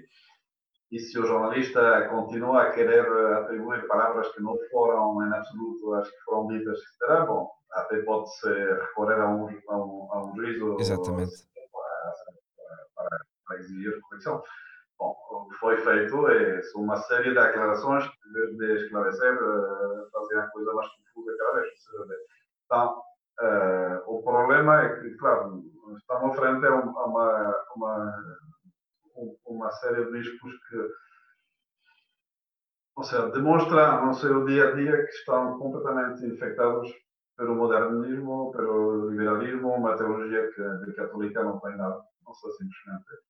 E pronto, será, pronto, especialmente nos países, não apenas Portugal, a Espanha é praticamente o mesmo quadro, a Itália também, uh, as pessoas, os católicos, confiam cegamente, digamos, nos seus bispos e nos seus sacerdotes e é numa, numa forma de obediência que bom, tem a sua. Sei, é comovedor, de certa maneira, porque a gente vê um povo que, que confia nos seus pastores, mas que também às vezes eh, está a chegar a, a um ponto que já, é, já não é fé. não sei o que é. Sim. A palavra utilizada exatamente para não ter mas chega um momento em que o católico não pode e não deve seguir, eh, não, não pode seguir sem critério nenhum, sem juízo, uh, sob pretexto que é o seu bispo, o seu pároco, ou, ou mesmo o Papa, qualquer coisa. Ou seja, eu já ouvi pessoas, uh, ou seja, não é novo, é, há uma propaganda sobre a virtude da obediência, como se fosse a máxima virtude. Já fiz um sermão sobre, sobre isto. Uh, sim, a máxima virtude, salvo frente à fé, esperança a criar. Então, quando um bispo está a requerer, o Papa mesmo, obediência frente a um problema de fé, não tem direito de usar a obediência para modificar a fé. E então as pessoas uh, foram educadas com princípios que valem muito bem para um, monge, por exemplo, frente ao seu superior. Se o, se o senhor abade diz para seguir a horta, semear as cebolas com o germe para, para baixo e a raiz para cima, uh, o monge tem de ofender, porque é uma atitude de obediência que vai testar a, a capacidade do, do noviço ou do monge a, a obedecer e a fazer coisas. E se calhar Deus vai dar uma colheita melhor do que se tivesse sido feito a direito por causa do, mérito da obediência. Mas estamos a falar de semear cebolas. Não estamos a falar de bonificar o crédito. Então, se o mesmo abade uh, pede para o monge renunciar à fé católica, não pode, não pode e não deve obedecer. O problema é que se aplicou uh, o que os santos dizem da obediência em matérias opináveis, como é semear as cebolas de um do, do outro, uh, a questão de fé. E lá estamos frente a uma espécie de assalto do, do povo católico português por uma hierarquia que deturpa a fé em vez de cultivar. E as pessoas, muitas, seguem uh, os seus bispos com aquela devoção que podia ser, que existiu em Portugal sempre, ou seja, e que é boa, ou seja, de frente à hierarquia católica, mas católica. Quando já não é católica de todo, eh, e como vimos que afirmam toda uma série de coisas que não são a fé católica, uh, obviamente que a obediência já não se deve. Uh, ou seja, acho que um, um, exemplo muito simples se compreende muito bem. Os, os filhos, é evidente que têm de ter uma obediência aos pais uh, e uma obediência que é uma certa devoção, seja no sentido de que o filho deve obedecer os parentes ao seu pai, ou seja, com a vontade de fazer as vontades do seu pai. Mas agora, se o pai manda para saltar o banco ou uh, para desobedecer uh, não sei, uma ordem legítima da, da, da, da, professora no colégio, não, não respeitas a, a ordem da, da, da professora porque não sabe, estou a falar de coisas boas, é? Será bom.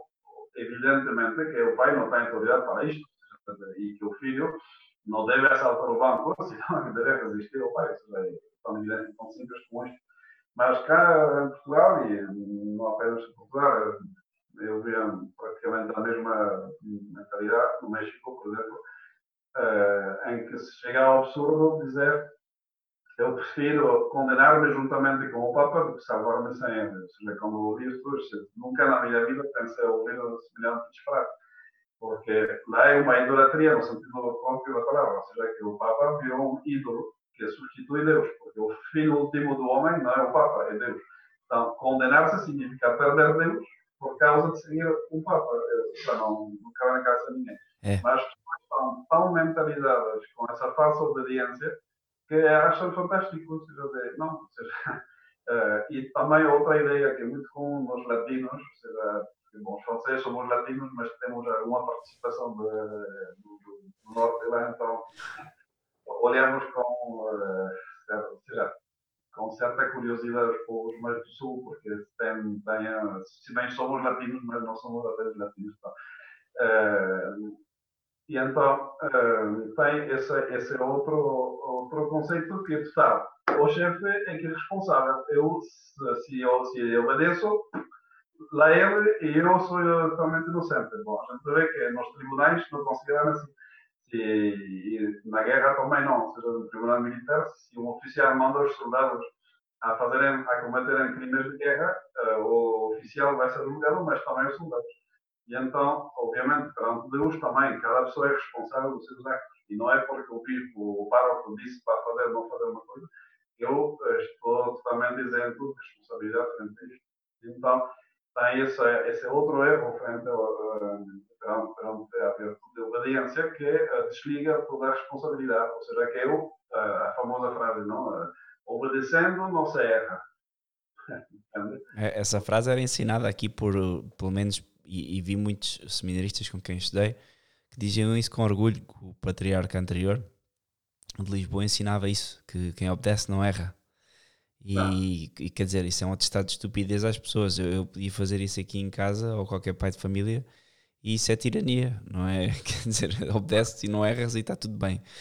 Não, não é assim que se guia ninguém. Sim, sim, não é. Ou seja, num tribunal civil não se aceita essa, essa, razão. Ou seja, ou seja, vai até em contra do bom senso. Ou seja, simplesmente não e a virtude da obediência, ou seja, é só abrir uh, a suma teológica de São Tomás, uh, explica muito bem que a obediência é uma virtude moral, porquanto pode-se pecar contra ela por excesso ou por defeito, ou seja, que existem as duas possibilidades. Então, a gente pode obedecer de mais ou de menos, ou seja, e, e a virtude de obedecer justamente, ou seja, nem, nem de mais nem de menos. E então uh, pode-se pecar por excesso de obediência quando a gente obedece ordens que vão contra a lei de Deus uh, de forma óbvia.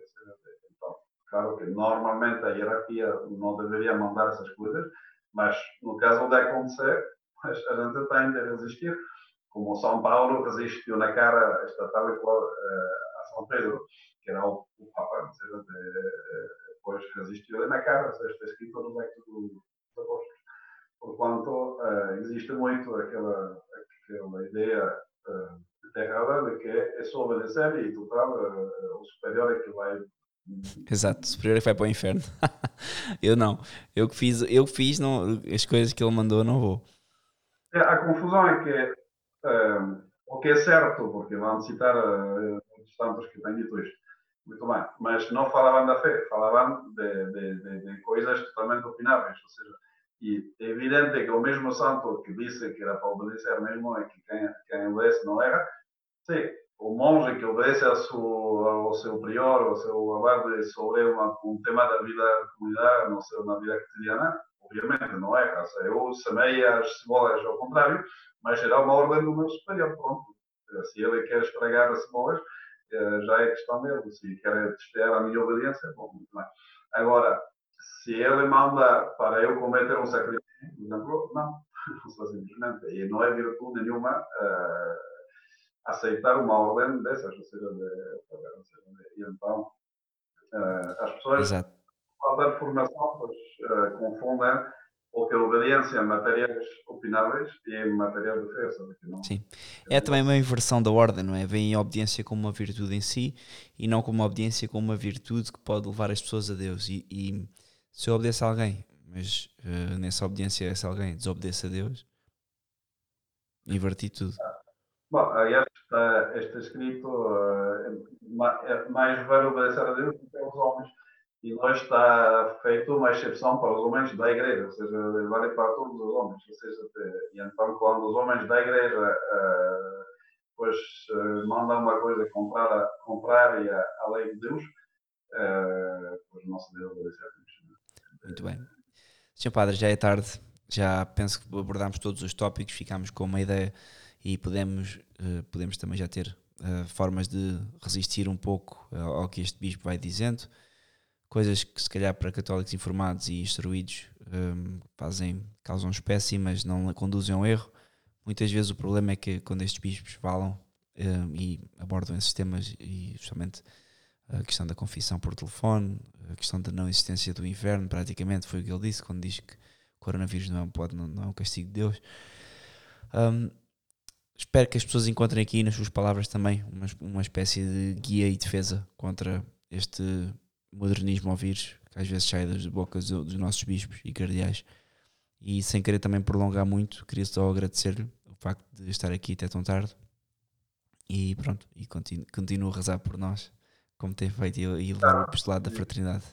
E esperemos encontrar-nos rápido, já, já não por meios eletrónicos, mas eh, de forma mais natural e mais normal, ou seja, de, e sobretudo pois, no caso da, da missa e dos sacramentos, não? que prova uh, permitida ou querida por Deus, uh, pois, uh, acesso, e que seja um motivo também para nós que na fé, porque a, a moda de, a moda de, de, de conclusão também o que gosto é nesse texto de, do padre, esqueci o nome, é o professor, antigo professor. Foi o professor, uh, está a falar do professor da Católica?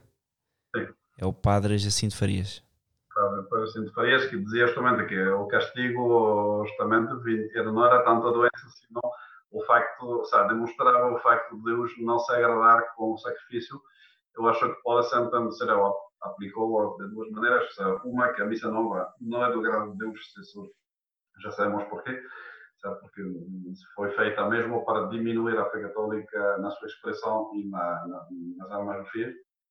Mas para nós também pode ser o caso, ser no sentido não que o rito que usamos não esteja bom, porque de facto é bom porque é tradicional, é que esta igreja fez durante 20 séculos, mas para a nossa aplicação uh, desta coisa boa, ou seja, a disposição que nós temos a celebrar ou assistir à Santa Missa. Então, eu acho que é um chamado, de todas maneiras, à conversão para quem assistir à Missa Nova ou quem celebrar a Missa Nova uh, para desistir disto e retornar à, verdadeira Missa tradicional, uh, tal e qual foi instituída por um Senhor, pelos apóstolos e transmitida durante 20 séculos da história da, da, da Santa Igreja. E para nós que graças a Deus celebramos esta missa, pois um chama, chamado, obviamente, a uma verdadeira conversão para adequar a nossa vida toda à realidade que nós celebramos. E certamente o nosso juízo será tanto mais estricto quanto mais graças recebemos. Então, o facto de sermos beneficiados com essa fidelidade à missa tradicional, pois também é uma exigência para nós de maior santidade e maior aproveitamento das graças então, acho essas palavras muito pertinentes, não apenas para quem celebra a missa nova, que não somos fariseus a olhar para os outros assim como que, ah, pois é, é tudo para mas acho que é importante também nós, tradicionalistas, por dizer de alguma forma, ser católicos, é, simplesmente, pois que este episódio de coronavírus, do, do, confinamento, do isolamento social e religioso, enfim, é, que seja uma oportunidade para crescer na fé, na devoção, uh, na santidade, enfim, Sem dúvida. Um, aqui em casa tem feito grandes mudanças, temos tido mais tempo para oração, acho que tenho visto isso no, no, em todos os nossos amigos e era bom que não ficasse aqui. Nós notamos que a tentação, quando vai ser quando acabar esta situação, voltar à vida corrida, à vida comum. Mas isto levou-nos a pensar em muitas coisas, coisas que nós dávamos como garantidas, como as tecnologias. Será que estamos a aproveitar uh, bem as tecnologias, se não estamos a perder demasiado tempo uh, e por aí fora. E isto fez-nos ver que, que, sim, que há muita coisa que podemos ordenar ou reordenar agora quando voltarmos à normalidade. Portanto, foi, foi produtivo por um lado. Está bem. Sr. Padre, obrigadíssimo e hum, vamos falando e pronto. Está bem, muito obrigado pelo convite e depois Uh, esperemos que até, até breve. Até breve. Envio em direto.